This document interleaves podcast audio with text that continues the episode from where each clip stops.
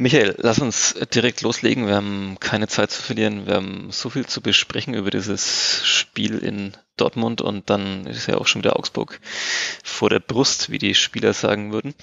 Ähm, ja, wo, wo sollen wir anfangen an diesem Abend im Westfalenstadion? Reden wir über Schiedsrichter, reden wir über äh, Verantwortliche der Spielvereinigung Kräuter Fürth, reden wir über ja, vergebene Chancen. Wo, wo soll man anfangen? Fangen wir doch einfach ganz hinten an. Das ist auch noch immer im Kopf am präsentesten, weil es am kürzesten zurückliegt, wenn wir jetzt hier aufnehmen. Ähm, dann kann man äh, zuerst über Stefan Leitl sprechen, der in der Pressekonferenz sehr deutliche Worte gewählt hat und dann habe ich danach nochmal auf Sky auch mir die Aussagen von Rashid Asusi angeschaut, äh, der ja auch sehr deutliche Worte gewählt hat. Der war, der, der war schon während der ersten Halbzeit live auf Sendung. Genau, aber das, dazu kommen wir später noch. Ja. Aber ich, ich denke schon, dass man, also Rashid Asusi sagte zwar, äh, wenn ein Schiedsrichter einen Fehler gegen Fürth macht, redet in drei Stunden keiner mehr drüber. Äh, jetzt ist ähm, fast 15 Stunden später, wenn wir hier aufnehmen. Und wir reden immer noch drüber. Das heißt, er hatte wohl einen Punkt mit seiner Aussage, wie man als Journalist sagt. Ähm, ja. Lass uns vielleicht einfach wirklich so einsteigen, weil es dann doch die Szene des Spiels war. Halt äh, 45. Minute für alle, die es äh, nicht mehr ganz so vor Augen haben, wahrscheinlich, weil die meisten Hörerinnen werden es noch wissen. Äh, Max Christiansen geht zum Ball, Jude Bellingham geht auch zum Ball und spielt eigentlich auch diesen Ball zuerst, was auch der Schiedsrichter Daniel Schlager anzeigt. Aber dann trifft der Christiansen schon ziemlich hart. Er trifft ihn irgendwie am Fuß teilweise, aber auch irgendwie oben am Knie. Christiansen wird sehr lang behandelt und alle dachten, also inklusive mir, dachten, naja, jetzt bekommt der Bellingham gelb-rot, was auch vollkommen verdient war, nach irgendwie einem sehr arroganten und komischen Auftritt von diesem Spieler, den ich eigentlich so gut finde. Hatte davor schon Burchard irgendwie gestört beim Mauerstellen und versucht ihn da irgendwie außer Konzept zu bringen, was ich sehr albern fand. Das hat so jemand wie er nicht nötig. Und dann geht er da völlig übermütig in den Zweikampf und nimmt die Verletzung wirklich billig in den Kauf, finde ich. Und dann ist es zwingend eine gelbe rote Karte. Was auch alle Fütter so gesehen haben, würde ich jetzt sagen. Lass mich kurz ausreden, bitte. Mhm, mhm. Ich sehe schon ein bisschen deinem Rant-Modus, das finde ich gut. Ich bin im Rant-Modus, ja. Und dann habe ich echt gewartet, ja, was passiert denn jetzt? Was passiert jetzt? Und dann dachte ich, der Schiedsrichter irgendwann, wisst ihr was? Ich pfeife jetzt einfach zur Halbzeit. Und dann hat er gepfiffen und hat damit eigentlich nur das Startsignal gegeben, für Stefan Leitl auf den Platz zu stürmen. Also ich habe Stefan Leitl wirklich noch nie so wütend erlebt wie in dem Moment, wie er da reingerannt ist und auch gerade nochmal die Bilder angeguckt. Es ist wirklich Jedro Willems, der Stefan Leitl äh, vom Schiedsrichter wegschiebt. Also das ist gut, dass es er war, weil ich glaube, sonst hätten nicht viele die Körperlichkeit gehabt, um ihn abzuhalten. Nee, Jamie Leveling vielleicht noch, der ist ja, ja sehr muskulös, aber Dixon Abiyama hätte es wahrscheinlich nicht geschafft, würde ich jetzt mal wagen. Ja. Aber es ist schon krass, dass halt irgendwie ein Trainer, der so ruhig und besonnen immer ist, der auch selbst in schlimmsten Niederlagen irgendwie sehr gefasst und sehr reflektiert wirkt, dass der dann so austicken kann. Also natürlich hat es damit zu tun, wenn das jetzt da schon 3-0 für Dortmund gestanden hätte, hätte er sich wahrscheinlich nicht so aufgeregt, aber er hat ja gespürt, dass da viel drin ist in diesem Spiel und das hat er dann auch so gesagt, es ist keine, wenn es gelb-rot gibt für Bellingham und Fürth spielt der mit 11 gegen 10 weiter, dann ist es kein äh, keine Garantie, dass die Förder dieses Spiel gewinnen. Natürlich nicht, das ist immer noch Borussia Dortmund, aber sie hätten das Spiel wahrscheinlich nicht 3-0 verloren und hätten mit einem Mann mehr vielleicht mehr Lücken gefunden, um auch mal einen Konter, die sie ja alle leider sehr schlecht ausgespielt haben, mal besser auszuspielen. Spoiler für das andere Thema dann später. Ah, jetzt darfst ähm, du dagegen renten. jetzt darf ich dagegen renten. Ich, ich, ich, ich möchte nur die Fußnote machen, dass wir äh, unseren Sponsoren nicht vergessen dürfen, weil wir jetzt so abrupt hier in diesen äh, Rapid Reaction Podcast eingestiegen sind, aber, aber diese Szene müssen wir jetzt natürlich fertig besprechen, bevor wir da ähm, äh, völlig dann nochmal aussteigen aus dem, aus dem gestrigen Abend. Ähm, ja, ich, ich, will ich wirklich dagegen halten, vielleicht zum Teil. Ähm, also mir ging es auch so tatsächlich, war plötzlich, dachte mir so, was ist da los, Stefan Leitl auf dem, auf dem Spielfeld? Ich hatte es da noch nicht richtig begriffen, dass jetzt zur Halbzeit gepfiffen wurde. Ähm, sah nur die Nahaufnahme und dachte mir, um Himmels Willen, ähm, wie viel Meter ist, ist Stefan Leitl gerade außerhalb der Coachingzone? Und ähm, ja, tatsächlich hat man ihn selten so erlebt. Ich kann mir auch vorstellen, dass es natürlich schon auch ein bisschen so die Summe war von diversen Entscheidungen jetzt in dieser Hinrunde, über die wir ja auch immer mal wieder gesprochen haben, die, die ihn da irgendwann dann, also wo man sich dann irgendwann denkt, also jetzt ist doch mal wirklich gut. Ähm, und dann war sie natürlich auch, ja, mitspielentscheidend ähm, und ja, natürlich auch, ja, wie soll ich sagen, eine, besondere Szene, also weil dann halt Christiansen da auch hart getroffen wurde. Ich, ich bin mir nicht so ganz schlüssig. Also erstens finde ich es natürlich wahnsinnig unclever von Bellingham, wenn man kurz vorher gelb sieht, so in den Zweikampf zu gehen. Ähm, du hast es auch schon besprochen oder angesprochen, wie er da so drauf war. Ich weiß auch nicht, ob ihm dieses Spiel gegen den FC Bayern und seine Aussagen über Felix Zweier und alles, was danach kam, aber vielleicht gerade so ein bisschen ja, das ihn dann doch mehr beschäftigt, als man das dann immer denkt. Egal. Ähm, er spielt den Ball und trifft Christiansen dann sehr hart. Ich tue mich schwer, das jetzt als klare gelb-rote Karte zu formulieren, weil ich mir dann irgendwie denke, okay, wenn er zuerst am Ball ist, äh, das, das, das Risiko in Kauf nimmt, dann muss man vielleicht Freischuss geben, aber dann vielleicht nicht zwangsläufig die gelb-rote Karte. Ähm, wenn er den Ball gar nicht trifft, dann ist es natürlich völlig klar. So tue ich mir ein bisschen schwer damit, die Szene so eindeutig zu äh, behandeln. Aber Lass das nicht Rashida Susi hören, weil sonst kommt er, glaube ich, bei dir zu Hause vorbei, wie er gestern in Stimmung war. ich ich habe eh ja, totale Angst, dass er jetzt noch während des Podcasts quasi hinter mir plötzlich steht und, und während der Aufnahme ähm, versucht, mit mir zu diskutieren, so wie er es ähm, am Mittwochabend getan hat im Westfalenstadion.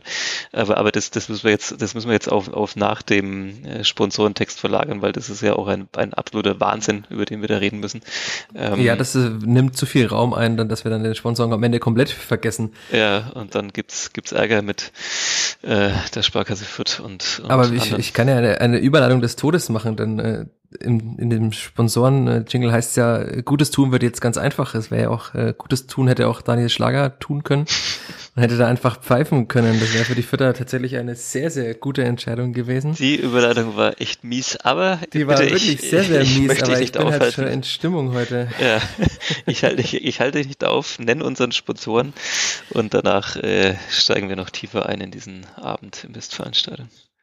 Genau. Äh, der Fürther Flachpass wird präsentiert von der Stiftergemeinschaft der Sparkasse Fürth. Unter der Internetadresse kleeblatt.die-stifter.de findest du alle Informationen zur neuen Stiftung der Spielvereinigung und selbstverständlich auch zu unseren weiteren Stiftungen in Fürth und im Landkreis. Denn Gutes tun wird jetzt ganz einfach unter kleeblatt.die-stifter.de. Super. Dann hören wir jetzt den Jingle und dann steigen wir ein. Vierter Flachpass, der Kleeblatt-Podcast von nordbayern.de.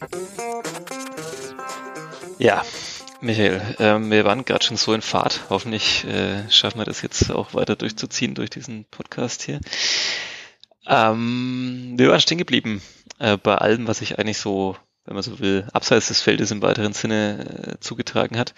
Und wir waren bei, bei Ashira Susi, ähm, dem Sportgeschäftsführer der Spielvereinigung, der in der ersten Halbzeit, als es um die Elfmeterszene ging, ähm, ja, wie soll man sagen? Ich meine, wir haben kein Bild, wir, haben, wir können es uns nur ungefähr vorstellen. der Sky-Kommentator, ich habe leider seinen Namen nicht mehr recherchiert. Hast du ihn auf der Pfanne. Ich habe ihn nicht parat. Ich bin ein bisschen traurig, dass ich nicht in Dortmund war, weil hätte ich es wahrscheinlich gesehen, ähm, weil er saß ja im Stadion. Und, ähm, dann wäre er wahrscheinlich irgendwo in meiner Nähe ge gesessen. Ja. Und ich hätte es mit Sicherheit irgendwie mitbekommen aus der Nähe. Das ist jetzt das zweite Spiel, das ich nicht im Stadion sehe von all diesen Spielen der Saison. Und dann passiert gleich sowas. Das ist natürlich sehr, sehr bitter. Ja, in dem Fall tatsächlich, weil das wäre wirklich, glaube ich, eine, eine Schau gewesen, wie wir in Bayern zu sagen pflegen. Ähm, ich, ich, es, es fing irgendwie so an, dass, dass ähm, ja, Diskussion, Handelfmeter, ja, nein, dann auch Videobeweis und, und, und während der Kommentator von Sky dasselbe noch versuchte einzuordnen, merkte man, dass er plötzlich so ein bisschen den Faden verliert und, und dann irgendwann auch sozusagen offenlegte, dass da gerade Rashid Susi offenbar neben seinem Kommentatorentisch irgendwie steht, mit ihm auf dem Bildschirm wahrscheinlich schaut, die Zeitlupe Wiederholung anschaut und äh, ihm versucht live on air äh, jetzt einzureden, dass es doch definitiv eine Fehlentscheidung ist, wenn es ein Elfmeter wird. Ähm das, das, Witzige, das Witzige daran ist ja, dass ich dieses Spiel, wie ihr auch alle auf, auf Sky angeschaut habt und dann nebenbei gearbeitet habt und auf dem meinem Fernseher zu Hause gibt's eine sogenannte Fußballmodus-Taste. Das heißt, da wird dann irgendwie der Hintergrund stärker so gepegelt. Also man hört irgendwie so Fangesänge und alles ein bisschen lauter, ein bisschen mehr mhm. und den Rest ein bisschen weniger. Und ich habe das gar nicht so sehr mitbekommen, weil der Rashida Susi offenbar da wahrscheinlich ein bisschen rausgepegelt wurde. Ja, man hat ihn, man, man ihn nicht gehört. Also. Ja, ganz, ich habe dann in der Halbzeit nochmal zurückgespult und habe ganz laut gemacht. Da hört man ihn schon im Hintergrund so reden, wie wenn halt jemand zwei Meter vom Mikrofon wegsteht und nicht reinspricht. Man hört ihn schon ganz leicht und sagt, das ist doch mal Elfmeter, das ist doch das ist kein Elfmeter. Also sehr, sehr wütend. Und wie hat dann der Kommentator versucht, ja, reden wir doch später vielleicht drüber, nicht jetzt mitten im Live-Kommentar. Ja, später, ja, ja, ja, ja, später. Und wie rasch, dass er sich da gar nicht einbekommt. Und dann habe ich irgendwie Nachrichten von dir und vom geschätzten Kollegen Keblavi bekommen. Ich habe das wirklich gar nicht mitbekommen, weil ich halt auch irgendwie dabei ja noch geschrieben habe und so weiter am Spieltext. Ich hab, äh, ich stand jubelnd, stand ich vor meinem. Äh, ja, das ist ja die Frage, was man da jetzt äh, sagt, ob das jetzt, also ja, gibt ja verschiedene äh, Interpretationsweisen äh, la, la, Lass uns, lass, lass uns, bevor wir darüber reden, noch kurz, kurz für uns festhalten. Elfmeter, ja oder nein? Ja. Ja, okay. Weil du das Regelwerk auch so gut kennst ähm, oder weil du einfach sagst, naja, es ist halt, die Hand ist da so präsent und steht so weit ab, dass man da keine andere Wahl hat. Es ist ja, es ist ja also ich aus, aus bei diesem Nähe. Regelwerk wirklich einfach nicht, so, nicht mehr durch. Es gibt gefühlt, es ist auch jedes Spiel anders. Also wie wenn der DFB halt jede Woche würfelt, heute machen wir Handball so und heute Variante B und heute Variante C. Mhm. Ähm, da müssen wir uns nochmal tiefer reinarbeiten in dieses Regelwerk, aber dann ist es wahrscheinlich ab der Winterpause wieder anders, nehme ich an. Und, mhm. aber es ist auf jeden Fall so, klar, am Anfang war Rashid Susi wahrscheinlich so sauer, weil es war ja nicht, äh, quasi der Arm vorne hat Maxi Bauer auch angelegt, aber er ist halt in dieser Dynamik in der Bewegung und kein Mensch kann ja rennen mit Armen am Körper festgeklebt. Das geht ja. natürlich nicht. Aber er, er hat halt den Arm einfach in der Schussbahn des Balles und wehrt ihn ab und nach meinem Empfinden ist es halt dann einfach ein, ein Elfmeter. Er verkörpert die, äh, er vergrößert die Körperfläche sozusagen definitiv und ähm, ja, der Kommentator hat ja dann auch gesagt, so, dass, dass so wie er das vor der Saison sozusagen beim Schiedsrichterlehrgang so verstanden hat, dann ist das ein klarer Elfmeter. Ähm, da ist er noch tiefer drin als wir. Ähm, ich ich, ich finde es einerseits total schwierig. Also ich habe das, glaube ich, auch schon öfter gesagt. So, ich war die früher die meiste Zeit Abwehrspieler ähm, in meiner beschaulichen Mini-Amateur-Fußball sozusagen Karriere. Ähm, ich finde es total schwierig, wenn man aus der Nähe angeschossen wird, mit der Wucht, der Dynamik. Ähm, und wie du schon sagst, man geht halt da rein, er dreht sich sogar noch weg, aber irgendwo hat man halt immer seinen Arm oder seine Hand. Gleichzeitig, ähm, ja, wenn man die Szene so anschaut, denkt man sich natürlich im selben Moment, okay, wenn nicht dafür, wann dann Handelfmeter noch? Also schwierig. Ähm, aber ist er der Rashid Asusi, dass er dann irgendwie eine Viertelstunde danach, also das war ja nach einer knappen halben Stunde, und da war in der Halbzeit dann tatsächlich beim Interview, ich weiß nicht, ob das so geplant war von Sky oder ob sie ihn dann quasi spontan eingeladen haben, aufgrund seines Besuches am Reportertisch. Aber hat er dann ja auch sofort gesagt, das ist für ihn auch ein Handelfmeter, wenn er das nochmal in aller Ruhe anschaut. Und Maxi Bauer war nach dem Spiel ja auch noch im Interview und er hat gesagt, ist schon Hand, würde ich auch sagen, ähm, mhm. weil es eine unnatürliche Handbewegung war, sagte er, weil halt der Arm einfach da abgestreckt ist. Wie ja. das jetzt entstanden ist, ist natürlich, es ist halt in der Dynamik, aber er ist halt einfach abgestreckt und der Schuss von Haaland wäre wahrscheinlich einfach rein, so wie man Haaland auch kennt. Ja. Und jetzt. muss man halt dann einfach auch sagen, Dortmund hat in dem ganzen Spiel nichts zustande bekommen, außer diese eine Situation, das dann wegen Abseits aberkannt wurde von Hazard, was auch wieder von Haaland vorbereitet wurde. Mhm. Und das ist ja dann wirklich quasi nochmal die ganze Saison in, in einem Bild, wenn man halt so einem Stürmer einen Moment mal gibt, wo er schießen kann, ist es sofort brandgefährlich und wird bestraft. Ja. Und so war es ja in der Situation dann auch wieder. Auf Erling Haaland würde ich auch später noch zu sprechen kommen, ähm, aber davor, ähm, ja, okay, wir können uns irgendwie wahrscheinlich darauf einigen, dass, dass man den auf jeden Fall geben kann, zumindest. Wie gesagt, die Problematiken bei so einem Handelfmeter haben wir angesprochen und dass vor allem die Regelauslegung halt oft sehr unterschiedlich daherkommt, zumindest für uns unbedarfte Zuschauer. Ähm, ja, generell einfach ein schwieriges Thema, dieses, dieses Hand im, im Strafraum und so weiter. Ich kann mich damit auch nie ganz anfreunden, genauso wenig wie ich es ganz mit dem Videobeweis kann. Ähm, okay, jetzt haben wir das, jetzt haben wir das quasi die, das Regelwerk geklärt. Jetzt ähm, dazu, wie, wie wir es finden, dass Rashida Susi auf der Tribüne in den Live-Kommentar reingrätscht und versucht, ähm, zumindest noch die öffentliche Meinung zu beeinflussen. Äh, ist es peinlich oder ähm, kann man das machen? Jetzt habe ich übrigens noch mehr Angst, dass er plötzlich hinter mir steht während der Aufnahme.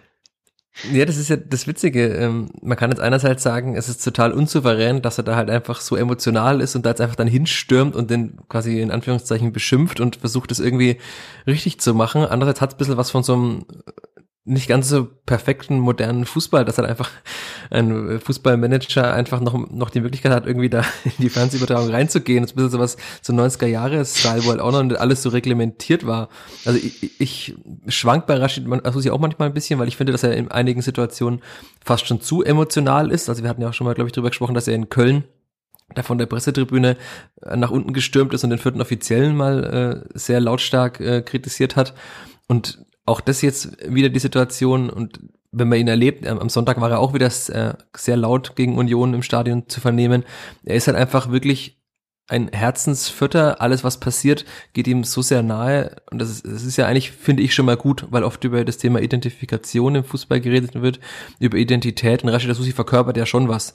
Und er eckt halt einfach damit an, weil er halt einfach nicht stromlinienförmig ist wie manch andere. Deswegen finde ich das eigentlich gut, aber es war schon ein bisschen unsouverän. Ja, ich bin auch hin und her gerissen zwischen, ähm, dass es eigentlich gar nicht geht und gleichzeitig finde ich es total super. also wirklich zwischen dieser Bandbreite. Ich meine, ähm, ich habe das letzte Saison nach dem Ausstieg ja auch so ein bisschen, er ist auf einer Seite dreimal beschrieben, dadurch, dass da die Zuschauer im, dann quasi nie dabei waren, außer zu Beginn der Saison, ähm, war er dann eigentlich auch immer so, ja, der, der erste Fan auf der Tribüne, ne? Also der, der auch wirklich immer wieder nach den Schiedsrichtern gerufen hat, wenn er sich benachteiligt gefühlt hat und, und der da halt einfach, ja, irgendwie, irgendwie Fan war sozusagen. Und ähm, man hat, äh, blöd, dass jetzt diese Parallele wieder ziehen muss, aber, aber sie passt da doch ganz gut. Man hat beim ersten FC Nürnberg ja auch viel, haben viele darüber gespottet, dass da ein Thomas Gretlein auf der Tribüne mal saß äh, mit, mit Bier und, und, und Zigarre und so weiter und halt auch immer in diesen leeren Stadien geschrien hat. Und ich muss tatsächlich sagen, ähm, ja, ist okay, kann jeder für sich so auch als peinlich empfinden, ähm, vielleicht sollten dann da Verantwortliche und irgendwelche Träger von bestimmten Ämtern sich zurücknehmen, aber irgendwie finde ich es gerade in diesen Zeiten Klar, es war jetzt kein Geisterspiel in Dortmund, aber auch wieder, ja, sozusagen deutlich reduziert, was die Zuschauer angeht. Ähm, ich meine, selbst wenn es voll gewesen wäre, es wären wahrscheinlich jetzt am, am Mittwochabend äh, nicht wahnsinnig viele Vierter mit im Westfalenstadion gewesen ähm, und hätten jetzt da ein Übergewicht geschaffen in so einer Szene ähm, ähm, verbal. Aber trotzdem, ich finde es irgendwie auch gleichzeitig geil. Geil ist ein schlimmes Wort auch, ne? Irgendwie. Aber irgendwie, irgendwie sympathisch in einer gewissen Weise, dass da, dass da einer einfach für, für Sekunden vergisst, ähm, dass er jetzt da, da eigentlich der, der Geschäftsführer ist und, und einfach wie ein Fan im Prinzip da irgendwie hinstürmt und sich benachteiligt fühlt. Und ja, irgendwie finde ich es doch auch cool, dass der moderne Fußball ab und zu mal noch so aufgebrochen wird. Ich glaube, das sind auch so unterschiedliche Sichtweisen. Wahrscheinlich die meisten Vierter finden das gut, weil es ist ja unser Rashid-Zitat. Und von außen wird halt dann wahrscheinlich oftmals gesagt, ja, was, was spielt er sich denn so auf? Oder warum mussten der die ganze Zeit überall immer reinlabern?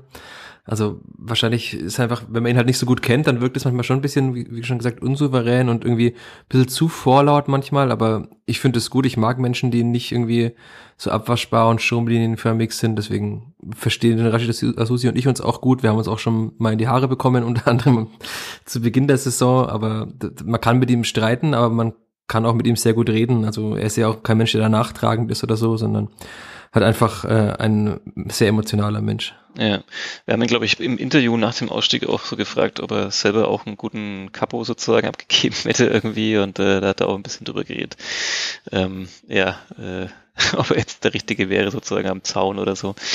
Ähm, ja, wie gesagt, ich, ich verstehe auch völlig, wenn jemand sagt, ähm, man muss einfach da mehr über den Dingen stehen, man müsste cooler sein, generell dieses ständige Gekeife von der Seitenlinie, sonst wo immer dieses ständige alles in Frage stellen, das ist ja, ähm, wir wissen das ja auch, das ist ja zum Teil auch ein bisschen eine Systematik, also wenn ich vielleicht als, als Trainer, jetzt mal auch egal in welcher Sportart, wenn ich, wenn ich halt fünfmal irgendwas in Frage stelle oder halt immer mich lautstark bemerkbar mache, ist ja auch schon auch der Effekt oder zumindest der erhoffte Effekt, dass halt vielleicht beim sechsten Mal ein Schiedsrichter dann doch vielleicht auch mal anders entscheidet oder zumindest sich mehr überlegt, äh, wenn er so am Schwanken ist. Ähm, ich weiß nicht, ob man das jetzt statistisch belegen kann, dass sowas passiert, aber ähm, ja, wie gesagt, ist es ja auch so ein Mittel, ähm, auch vielleicht um die eigenen Leute aufzuwecken, die Fans mitzunehmen, egal ob im Stadion oder am Bildschirm und ähm, ja, äh, gehört vielleicht irgendwie dazu und äh, das war natürlich nochmal ein spezieller Auftritt.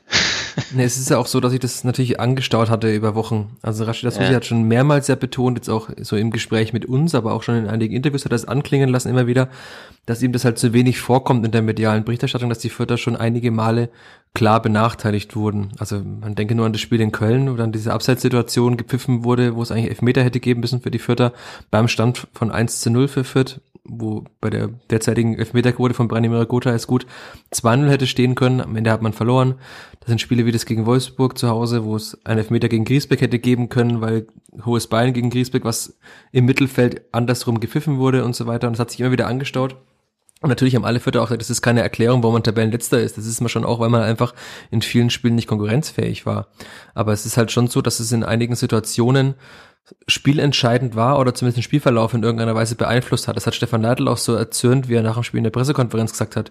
Also er sagt, das sind halt Entscheidungen, die, die brutal sind. Das ist irgendwie seine Lieblingsvokabel, dass es brutal ist, aber dass es halt nicht das erste Mal war und dass es natürlich auch was mit einer Mannschaft macht, wenn du merkst, irgendwie, naja, so richtig ernst genommen wird man jetzt auch nicht vom Schiedsrichter.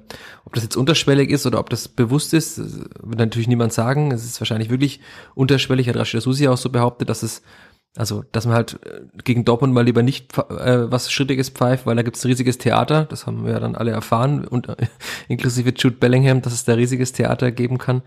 Und dass es halt bei der Spielverhandlung dann eigentlich so wirklich fast keinen mehr interessiert.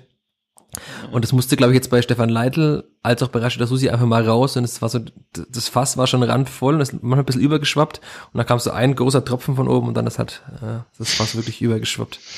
Ich, ich muss jedes Mal lachen, wenn ich einfach an diese Szene denke, weil es nach wie vor so absurd ist, dass da der Live-Kommentar plötzlich so abdriftet und, und man ja das Gefühl hat, ähm, oder, oder von außen denkt man ja vielleicht, so ist es ja nicht, die Kommentatoren sitzen da ja auch einfach im, mitten auf der Tribüne in der Regel, aber, aber du hast ja immer das Gefühl, das ist dann nochmal so eine, so eine eigene Bubble und eine eigene Welt, aber nee, du, du kannst da theoretisch tatsächlich ja auch hin, wenn man zumindest ähm, auf, auf dieser Tribüne dann ist ähm, und ich, ich kann nicht aufhören zu lachen. Ähm, äh, sehr schön. Das, da hast du eigentlich dann schon den perfekten Übergang gemacht ähm, mit ja, brutal und, und wie das halt eingreift, ähm, lassen es dann doch noch ein paar Takte verlieren über dieses Spiel.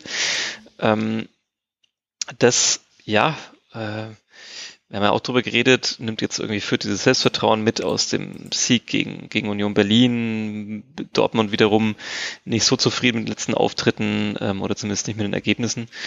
Äh, dann konnte man so ein bisschen Angst haben. Ich habe 2 zu 2 getippt und ich, sag mal so, mein Tipp hätte aufgehen können. Er war jetzt nicht völlig unrealistisch ähm, an dem Abend. Ja, Stefan Neidler würde sagen, wenn der Schiedsrichter ihn ein bisschen mehr gewogen gewesen wäre, dann wäre es 2 zu 2 ausgegangen. Nein, also es ist ja tatsächlich so, dass die Vierter merklich mehr Selbstbewusstsein hatten nach diesem Spiel gegen Union, dass sie gut standen, was natürlich auch daran lag, dass neun von, nee, acht von diesen, ähm, doch acht waren es ja, acht von elf Spielern wieder vom Unionsspiel auf dem Platz standen. Nur die vorderste Reihe komischerweise komplett ausgetauscht wurde. Also ich nehme an, dass es tatsächlich an Belastungssteuerung lag, dass man halt Nielsen und der Gotha auch ein bisschen schonen wollte, weil man sie einfach gegen Augsburg braucht. Und aber die Vierter haben ja trotzdem wieder sehr, also wie Stefan Leitl das wollte, sehr kompakt gespielt, sehr diszipliniert, haben keine Fehler gemacht, wie sie es noch vor, vor einigen Wochen gemacht haben, standen hinten sicher, haben alle Passwege irgendwie zugestellt. Max Christiansen ist wieder unermüdlich gelaufen da in der Mitte, das war wirklich krass. Also ich habe es, ich weiß, man soll die Laufleistung nicht überbewerten, aber er ist halt 25 Kilometer gelaufen zwischen Freitag und Mittwoch. Ist dann schon einige, also mehr als ein Halbmarathon halt irgendwie in diesen Spielen. Ich bin gespannt, wenn er das nochmal jetzt gegen Union macht, dann zweifle ich langsam an ihm, ob er noch ein Mensch ist, aber gegen Augsburg. Ist, also, äh, gegen Augsburg, ob er ja. das dann nochmal macht. Aber das, also ich habe Stefan Leitl auch nach dem Spiel auf Max Christiansen mal angesprochen. Das war ja auch so ein Mensch, der irgendwie, also er wurde im Sommer geholt, er wäre aber auch in der zweiten Liga gekommen, hat ein bisschen gebraucht, bis er in die Mannschaft kam.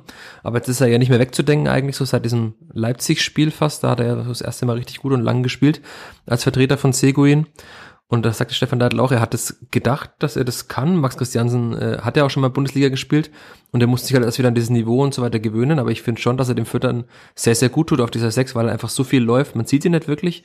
Also er ist in Anführungszeichen fast unsichtbar, weil er halt irgendwie keine großen Aktionen hat, die, wo man so mit der Zunge schnallt oder die irgendwie total auffallen. Aber er ist dann einfach immer überall, ist sehr zweikampfstark und wirklich eine Verstärkung für die Förder. Es ist ja. immer noch kein Anton Stach, wenn man Anton Stach jetzt so am Wochenende oder äh, am Mittwoch auch gesehen hat, dann ist Anton Stach schon nochmal ein, zwei Nummern besser, aber ich finde trotzdem, dass er sich sehr gut gemacht hat und das einer der Gründe ist, warum die Spielvereinigung auch äh, defensiv besser steht. Ja, ich, ich könnte mir ihn ja auch mal sehr gut vorstellen, quasi auf der Position vorne in der Raute, also so wie Sebastian Ernst, also weil er eben so laufstark ist, ähm, aber natürlich würde es dann umgekehrt wahrscheinlich so ein bisschen an der Kreativität und vielleicht im Abschluss dann fehlen. Da sind natürlich dann wiederum andere Spieler weiter vorne besser aufgehoben, aber ich so als ersten Verteidiger vorne sozusagen so nach den nach den Stürmern äh, hätte, könnte ich ihn mir auch sehr gut vorstellen in dieser Rolle, aber ähm, ja. Er hat das bislang irgendwie noch nicht so gezeigt. Bei seinem ersten Spiel in Ingolstadt oder eines der ersten Testspiele, da hat er ja gleich ein Tor geschossen, hat auch einen guten Abschluss gehabt. Das hat er jetzt bislang noch so gar nicht gezeigt. Also er wirkt immer doch so ein bisschen eher so wie der Arbeiter, aber er kann schon auch Fußball spielen. Vielleicht kommt es auch wieder mehr.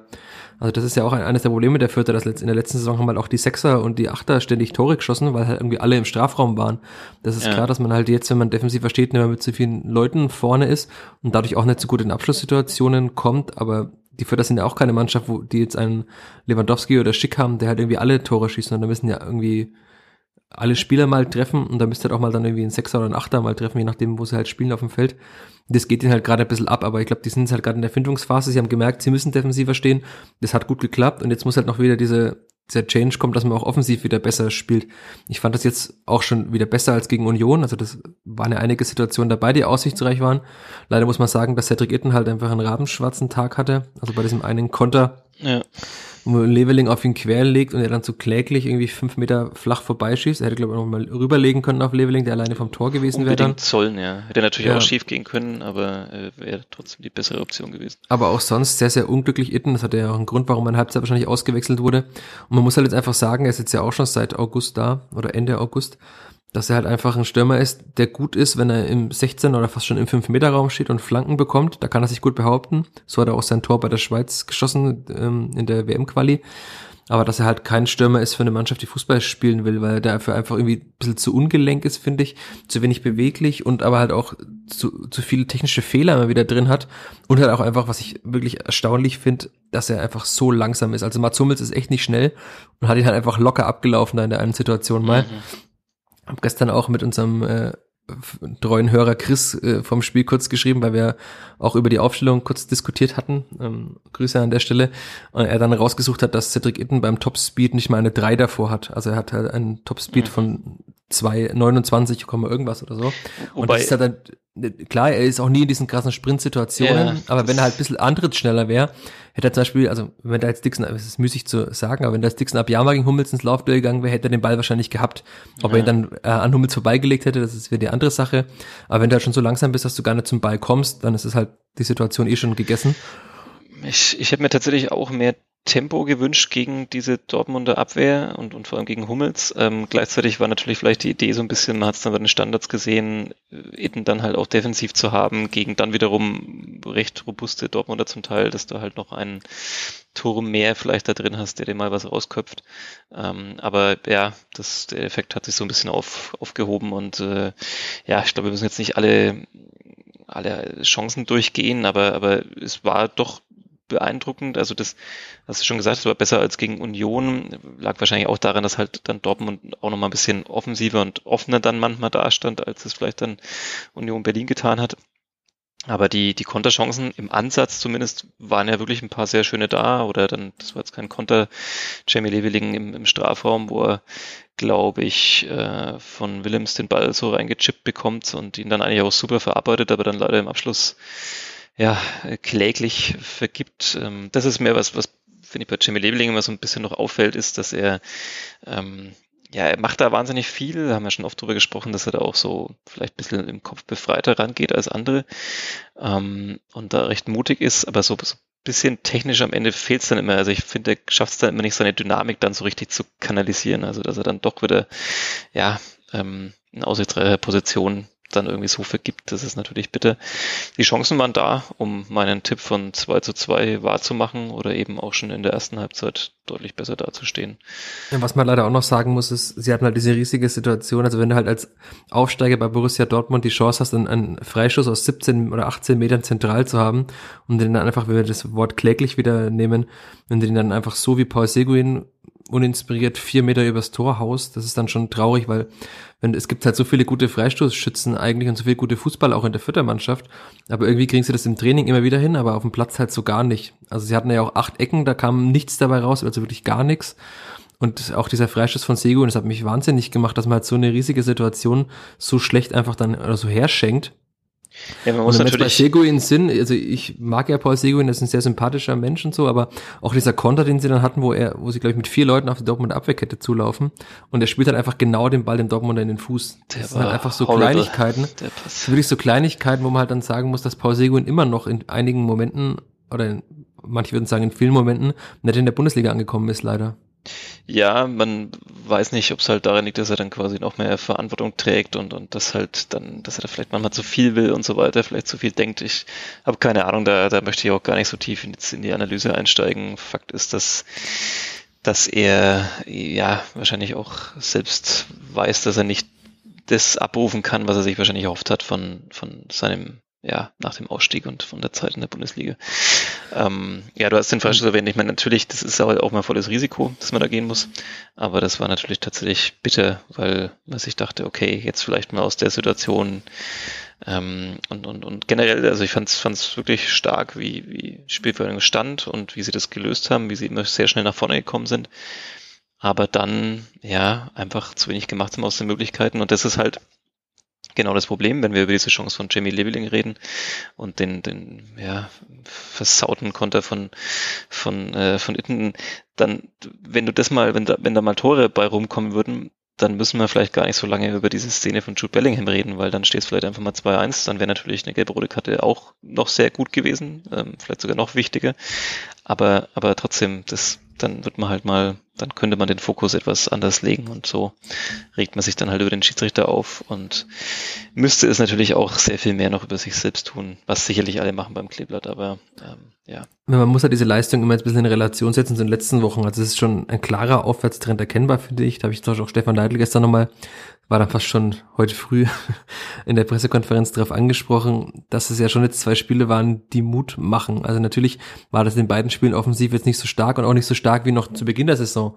Aber sie standen halt defensiv so gut, und es ist auch nicht so, dass jeder Gegner einen Erling Holland in der Mannschaft hat, der dann zwei Situationen braucht, um die Tore zu machen. Also klar, Augsburg zum Beispiel jetzt am Wochenende oder Stuttgart, die haben auch gute Individualisten. Aber wenn man halt dann da so konzentriert verteidigt und vielleicht doch mal ein Tor macht, wie jetzt äh, gegen Union, dann kann so ein 1-0 ja auch einfach mal reichen. Das ist zwar ungewohnt als Vierter, der in der letzten Saison irgendwie immer, oder auch als Beobachter, der immer gewohnt war, dass halt da irgendwie fünf Tore fallen und man 3 zu 2 gewinnt.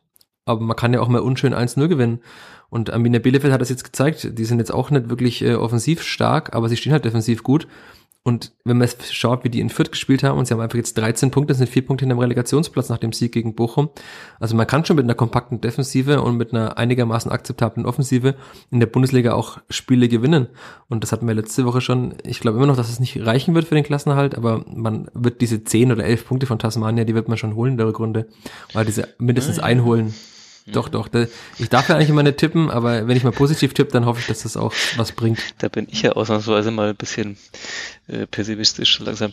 Ähm, ja, ich dachte mir auch, jetzt kommt die große Aufholjagd und dann gewinnt natürlich äh, genau da äh, wieder Bielefeld dann direkt und, und gewinnt eben so ein Spiel gegen Bochum, das halt eben den Fürtern auch weiterhin sozusagen fehlt in der Bilanz, ähm, dass man einfach hätte gewinnen müssen, um dann da noch mehr dran zu sein.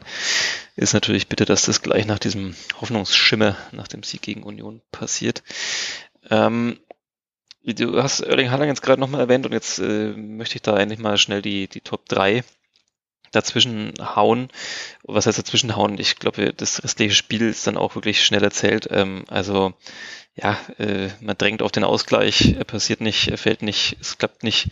Und dann ähm, gibt's halt nochmal zwei Situationen. Einmal kann man, glaube ich, auch sehr schnell abhaken. Maxi Bauer geht irgendwie kaum hoch zum Luftzweikampf. Ja, die Haaland, Zuordnung hat irgendwie da auch überhaupt nicht gestimmt. Also ja. das ist ja oft ein Problem bei der Spielvereinigung. Sie hatten das ja wirklich besser eigentlich wieder im Griff die letzten Wochen, aber jetzt haben sie ja dann schon wieder ein Standardgegentor bekommen. Ja, so komisch, lustlos wirkte es in dem Moment, wo du ja gar nicht genau weißt, wo der Ball wahrscheinlich hinkommt. Ähm, und ja, es gab so eine Situation ja gegen Union auch schon, als irgendwie so ein Freischuss, ich glaube, der war von Gieselmann sogar, in die Mitte kam und irgendwie Buchert noch beschäftigt war, die Mauer zu stellen und dann der Ball so durch den Strafraum durch, weil Buchert jetzt ja auch keiner ist, der irgendwie da so sehr aus dem Tor immer rausstürmt, sondern eher auf der Linie klebt. Das ist halt auch ein Problem. Und also ich weiß gar nicht, woran das liegt. Es, es sieht immer aus, wie wenn sie so für einen Sekundenbruch einfach kurz schlafen und der Gegner denkt, ah, jetzt haben sie gerade die Augen zugemacht, jetzt könnte ich schnell spielen. Ja. Weil äh, es ist ganz komisch. Also mein Haaland wieder da zum Ball steigt und so, das ist schon auch einfach, ist halt einfach wirklich richtig gut. Ja. Aber ansonsten, man, und das 3-0 von äh, Daniel Malen, ich weiß nicht, was die Förder da gemacht haben, Bucher ist irgendwie ausgerutscht, Mayhofer hat auch nochmal kurz geschlafen. Ja. Und dann Kuller der Ball über die Linie, aber ja, ob es 2-0 oder 3-0 ist am Ende dann egal, weil die Förder haben ja. schon 49 Gegentore, ob es 48 oder 49 sind. Sie werden den Klassen halt nicht wegen des äh, Torverhältnisses wahrscheinlich äh, schaffen. Eher nicht, ähm, ja, da war es dann halt einfach durch das Spiel und dann passiert halt sowas und dann kommt da einer noch, noch rein und will dann auch mal zeigen, warum er da eigentlich vielleicht öfter spielen sollte und macht es dann natürlich auch ganz gut und fein und hübsch. Aber ja, da brauchen wir jetzt, glaube ich, auch nicht mehr tiefer einsteigen. Ähm, Erling Haaland, äh, Top 3 ähm, der besten Fußballer aller Zeiten. Ich weiß, das ist jetzt ein riesiges Thema und kann man sehr groß aufmachen, aber vielleicht kriegen wir es ja in unserem Turbo-Podcast doch äh, heute einfach hin. Ähm, ist natürlich wahnsinnig schwer zu vergleichen. Ich weiß, Spieler aus den 70ern und 80ern, das Tempo damals war noch ein ganz anderes. Ähm, natürlich ist es auch immer schwierig, Positionen zu vergleichen. Also früher einen Libero mit jetzt vielleicht einem, einem Stürmer wie, wie, wie Haaland, aber ähm, so spontan deine Top 3 Spieler aller Zeiten einfach subjektiv. Ja, da ist Erling Holland schon weit dabei, weil er halt wirklich so, also in diesem Alter und so ein kompletter Stürmer ist und auch diesen absoluten Willen halt verkörpert. Ich finde das krass. Also er war gestern jetzt nicht so präsent, wie man das sonst gewohnt ist, aber es lag, glaube ich, auch daran, dass er ein bisschen genervt war, wie gut die Förder verteidigt haben. Man hat ihn mehrmals abwinken sehen, hat irgendwie auch dann so mit den Armen gerudert und war sichtlich unzufrieden mit der Leistung. Aber er schießt halt auch in einem Spiel, in dem er schlecht, oder schlecht in Anführungszeichen, in dem er nicht so gut ist, hat trotzdem zwei Tore. Die Quote ist, also ich habe jetzt, die wurde ja schon so oft zitiert, Die hat quasi 100 Tore, 100 Tore in 100 Spielen, ähm, Ja, oder halt 50 in 50 Spielen. 75 in 76 oder irgendwas. Ja, also auf jeden Fall, äh, diese Quote ist Wahnsinn und er ist halt immer noch so jung und diese brutale Wucht und er ist jetzt auch Kopfball stärker geworden, hat wieder ein Kopfballtor gemacht. Diese Wucht, diese Übersicht, diese Geschwindigkeit, also das ist wirklich schon äh, wirklich einer der besten Spieler der, jetzt gerade einer der besten Spieler der Welt und ich glaube, dass er auch es schaffen kann, zum besten Spieler der Welt zu werden. Wahrscheinlich nicht in Dortmund, würde ich jetzt mal annehmen, weil so wie die gestern gespielt haben, wird er seine Zukunft da nicht ne, so lange noch sehen, nehme ich an. Mhm. Aber äh, wie er in anderen Mannschaften funktionieren kann, das wird sich zeigen. Ja, es, es, Ja. ich finde es auch am krassesten eigentlich an ihm, dass er so äh, von der vom, vom Körper her denkst du gar nicht, dass so einer so schnell dann sein kann. Also seine Sprintfähigkeit und seine Dynamik, diese Wucht, das ist schon, finde ich, absolut krass. Und ja, ich würde ihn tatsächlich, glaube ich, auch vielleicht ähm, mit reinnehmen oder zumindest in, in, in die Warteliste, wenn er das bestätigt über die nächsten Jahre, dann ist er definitiv in meiner Top 3 mit drin. Ja, da, da muss noch ein anderer Offensivspieler vorkommen, klar. Also als Offensivspieler ist es immer auch leichter, in Anführungszeichen, zu glänzen, weil man halt mehr im Blickpunkt ist. Aber was Lionel Messi gespielt hat und auch immer noch spielt, ist schon Wahnsinn. Ähm, er ist jetzt ja auch, wir hat den Ballon d'Or bekommen. Ähm, da haben wir ja, der Kollege Keblavi und ich uns auch mal äh, quasi mit einem Pro und Contra gebettelt, ähm, ob das jetzt verdient war oder nicht. Aber es ist, Fakt ist, dass äh, Lionel Messi der beste Fußballer jetzt gerade der Neuzeit ist. Und äh, da eben auch kein Cristiano Ronaldo und kein Lewandowski das Wasser erreichen kann. Also Lewandowski war für mich 2000, äh, also in diesem Jahr der beste Fußballer, aber insgesamt in den ganzen, über die ganzen letzten Jahre ist Lionel Messi schon äh, Wahnsinn, eine Ausnahmeerscheinung. Ja, ich, das, mir tut es immer total leid. Ich, ich- also wahrscheinlich ist es so. Ich, ich habe einfach irgendwie wenig von ihm gesehen. Also ich verfolge jetzt den spanischen Fußball nicht so intensiv. Ähm, auch Barcelona habe ich jetzt irgendwie so in der Champions League zu selten gesehen über die Jahre. Manchmal dann ein bisschen vielleicht Nationalmannschaft, aber da lief es ja dann gerade für ihn immer nicht so äh, pralle. Also ja, äh, es ist wahrscheinlich so. Ich habe einfach nur zu wenig aus seiner Karriere gesehen, glaube ich. Warum auch immer. Ja, ich schaue jetzt an jedes Spiel vom PSG an, weil, vor allem, weil ich halt dieses Produkt PSG jetzt nicht gerade so toll finde. Ach, Aber es warum? reicht- da ist doch, ist doch ja, richtig total grundsympathisch. sympathisch, ja. ja. Du hast ja besondere Beziehungen zu Katar. Deswegen. Ich habe da besondere Beziehungen, deswegen kann ich da wirklich absolut nichts Schlechtes sagen. Ich verstehe auch überhaupt nicht, wie man sich da jetzt bei der WM, wie man da über Boykotts und sowas nachdenkt. Ja, aber wenn man halt mal Spiele guckt, auch man, man sieht es ja mal in der Champions League, wenn man mal durchzappt oder so, oder auch in so Highlight-Clips, klar ist das irgendwie auch so eine Sache quasi der jüngeren Generation, dass man Highlight-Clips und sowas auch, also sich darauf nur bezieht, aber diese Bewegungen, wie er auf engstem Raum den Ball behauptet, wie gut er ist, wie gut der Abschluss ist, das ist schon, also ist einfach quasi oftmals in Perfektion Fußball gespielt, das muss man schon so sagen, auch wenn ich jetzt nicht jedes Spiel sehe und er mit Sicherheit auch schlechtere Spiele hat, aber die Mhm. hat ja jeder Fußballer, die hat auch Erling Haaland und die haben auch andere. Und damit darf ich überleiten, du darfst dann den letzten in der Top 3 sagen. Sonst so. ist es ja nur meines, meine sehr subjektive Top 3. Ja, aber den dritten musst du jetzt schon auch noch nennen. Ja, aber das, ich will mich nicht, so nicht entscheiden. Ach so. Deswegen wollte dann- ich das elegant äh, zu dir überleiten. Ja, es gibt ja okay, so viele gute Fußballer und auch die Frage ist, worauf man dann, dann so den Fokus legt. Also ob man Mhm. dann nur Offensivspieler nimmt, ob auch vielleicht einfach Mittelfeldspieler gut waren, ähm, ob man Bei- nur Deutsche nimmt. das ist, Ja, also bei, bei mir ist definitiv äh, Iniesta immer in meiner All-Time Top 3 Äh, das liegt daran, dass es so ein bisschen das, das Spiel war, das ich, also, oder die Position, die ich am liebsten früher gespielt habe, also so, so im defensiven Mittelfeld das Spiel zu lenken. Und ich finde, ähm, finde ihn überragend, also vor allem, weil der halt auch im Gegensatz zu Haaland, dem man das ja irgendwie auch anzieht, diese ganze Dynamik und alles, ähm, Iniesta sieht irgendwie oder sah immer aus wie, weiß ich nicht, ähm, jemand, der schon viel zu alt wäre für diesen Sport. Und ich finde, er hat das, äh, also, würden jetzt vielleicht manche auch so, so Pirlo oder so ins Gespräch bringen, aber ich, ich für mich gab es in der Phase zumindest niemanden, der besser ist sozusagen da im Mittelfeld. Ja, Hans Böller würde vor allem äh, Pirlo sofort ins Ja, Gespräch musste ich auch sofort dran denken, dass unser ehemaliger Ressortleiter, der, der jetzt steht nicht Asusi quasi gefühlt hinter mir, sondern Hans Böller, der würde sich wahrscheinlich für Pirlo entscheiden, aber bei mir ist es eindeutig Iniesta, was der mit Barcelona und dann auch mit der spanischen Nationalmannschaft da hingezaubert hat. Ähm, geht für mich nichts drüber. Damit haben wir doch drei. Ja, damit haben wir drei. Ähm, alle anderen müssen wir uns jetzt selber überlegen. Wenn, wenn ihr, Und ich denke, den Moment der Woche haben wir ja wahrscheinlich auch ab, abgefrühstückt, wie man ja. so schön sagt, mit diesem, dieser sehr skurrilen Szene. Ja, da wird niemand äh, Rashida Susi toppen können in dieser Woche. Insofern ähm, geht es an ihn. Ähm, ja, außer ja. er kommt am Samstag halt im Stadion zu mir und äh, befiehlt mir auch äh, in den Laptop jetzt reinzuschreiben, dass die Vierter doch so viel besser waren, als ich das gerade schreibe. Ja, oder wechselt sich oder, oder tarnt sich als, als Linienrichter und äh, steht in Augsburg an der Seitenlinie, keine Ahnung. Ähm, ja, da vielleicht mal wieder der Aufruf, ähm, wenn ihr jetzt denkt, Iniesta, Haaland, äh, Messi, ja, schön und gut, aber es müssten doch eigentlich diese folgenden Spieler oder gerne auch Spielerinnen in die Top 3 ever. Ja, dann schreibt's doch einfach in die Facebook-Gruppe vom Vierter Flachpass und beteiligt euch äh, hier. Wir reden hier ja immer irgendwie ins Nichts hinein und hoffen immer, dass es, also beziehungsweise sehen an den Zahlen, dass es offensichtlich doch einige Menschen sich anhören, aber, aber ähm, gerne wird man natürlich auch noch ein bisschen mehr Austausch haben. Ja, ähm, Moment der Woche haben wir auch, müssen wir eigentlich bloß noch den Mini-Ausblick machen auf äh, Augsburg und dann haben wir es einigermaßen geschafft, uns etwas kürzer zu fassen heute. Ja, und unsere Namen hätte man noch sagen müssen, ist mir so eingefallen, weil du das okay. letzte Woche ja sagtest, aber die lassen wir jetzt einfach weg, weil jetzt, ich glaube, alle Hörerinnen und Hörer wissen, wer wir sind. Und es macht auch wenig Sinn, das jetzt noch äh, quasi in der Schlussphase dieses Spiels äh, noch zu sagen. Wir sagen das nochmal in der, in der letzten Folge des Jahres, wenn wir das nochmal, wenn wir es mal ausführlich genau. nochmal vorstellen. Ja, der FC Augsburg.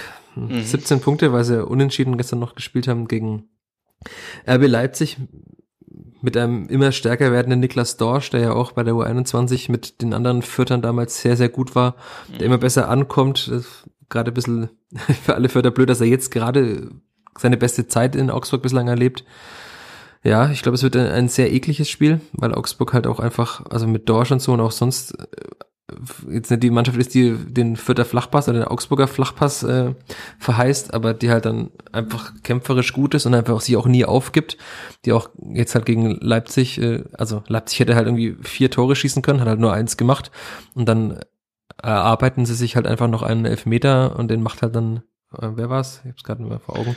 Jedenfalls äh, machen sie das eins zu eins noch per Elfmeter. Äh, Daniel Caligiuri hat den, glaube ich, gemacht, der okay. Bruder des alten Vierters Marco Caligiuri. Ähm, ja, und da haben sie halt da einen Punkt, jetzt haben sie halt 17 Punkte. Also bei Augsburg, das hatten wir ja schon oft, fragt man sich, wie haben sie so viele Punkte eigentlich? Aber es ist halt einfach eine Mannschaft, die voll über ihren Willen kommt, über diese äh, nie aufgeben, über dieses immer weiterkämpfen und dann haben sie halt einfach auch Spieler wie jetzt Dorsch, die halt nicht nur gut kämpfen können, sondern auch super Fußballer sind. Sie haben einen guten Torwart mit Gikiewicz und das wird sehr, sehr hart für die Förder, aber es sind schon zwei Mannschaften, die gerade eine gute Form haben. Also ich glaube jetzt, dass das so ein Grottenspiel wird wie Fürth gegen Bochum zu Hause mal. Aber es geht halt schon für beide um was, ne? Für Augsburg, die sind jetzt trotzdem wieder auf dem Relegationsplatz. Ja, die haben jetzt auch wieder einfach der Anschluss an die Mannschaften vor sich. Stuttgart, Hertha kommen nicht vom Fleck und. Naja, selbst äh, Gladbach hatte nur einen Punkt mehr. Ja, Gladbach. Da müssen wir vielleicht auch nochmal in der Rückrunde drauf kommen. Bochum ist drei Punkte entfernt und dann ist man eben sehr schnell wieder mittendrin im Geschäft. Ähm, Vor allem, also sie könnten ja mit einem Sieg gegen Fürth äh, die 20 Punkte voll machen, was ja immer diese magische 40 Punkte dann genau die Hälfte wäre zur Halbzeit, mhm. was ja eigentlich dann äh, super wäre. Die Fürther hätten sieben zur Winterpause, dann hätten sie dann genauso viel wie in Mainz, glaube ich, in der vergangenen Saison. Was ja auch Tja. oft so ein Thema war. Ja, absolut. Okay, du wirst es anschauen. Wir werden drüber sprechen, über diesen, ja, es ist dann im Prinzip wieder so eine Art Abstiegsendspiel für Fürth. Also wenn man nochmal irgendwie da reinkommen will in diesen Groove und, und damit mischen will, dann muss man halt dann einfach mal zum Beispiel gegen Augsburg gewinnen. Dann hätte man so wieder so ein bisschen Anschluss und, und noch mehr Hoffnung. Ähm, ansonsten müssen wir dann halt wirklich, äh, ja, äh, keine Ahnung, in der nächsten Folge hier den Abstieg dann endgültig verkünden. Ich habe keine Ahnung. Lassen wir es auf uns zukommen. Ähm, äh, du wirst dabei sein in Augsburg und wir werden am Sonntag wahrscheinlich darüber sprechen. Und genau, du hast gesagt, ich soll nicht so viel ankündigen, ähm, aber ich habe es jetzt trotzdem angekündigt und kündige auch einfach an, dass wir dann ganz forsch noch irgendwie eine Folge hinkriegen für dieses Jahr. Wir werden sehen. Ja, irgendwie kriegen wir das hin. Ja, ich bin optimistisch. Okay, dann haben wir diesen verrückten Abend in Dortmund abgehandelt und äh, haben uns auf den aktuellen Stand gebracht. Äh, hoffentlich hört es noch jemand bis Samstagnachmittag, bis es dann wieder in Augsburg weitergeht, äh, gegen Augsburg weitergeht. Ähm, so ist es richtig. Und ja, Puh, jetzt fällt mir kein ordentliches Schlusswort ein. Ja, äh, bleibt gesund, lasst euch impfen und äh, alles wird gut. Okay, super. Cooler, cooler Ausstieg. Besten Dank, das war der vierte Flachpass. Ähm, dein Name ist Michael Fischer, meiner Sebastian Gloser. In der letzten Folge des Jahres stellen wir uns nochmal ausführlich vor, damit ihr endlich mal wisst, wer das eigentlich ist, der hier podcastet. Ähm, und dann sagen wir einfach, ja, bis in wenigen Tagen. Tschüss. Servus. Mehr bei uns im Netz auf nordbayern.de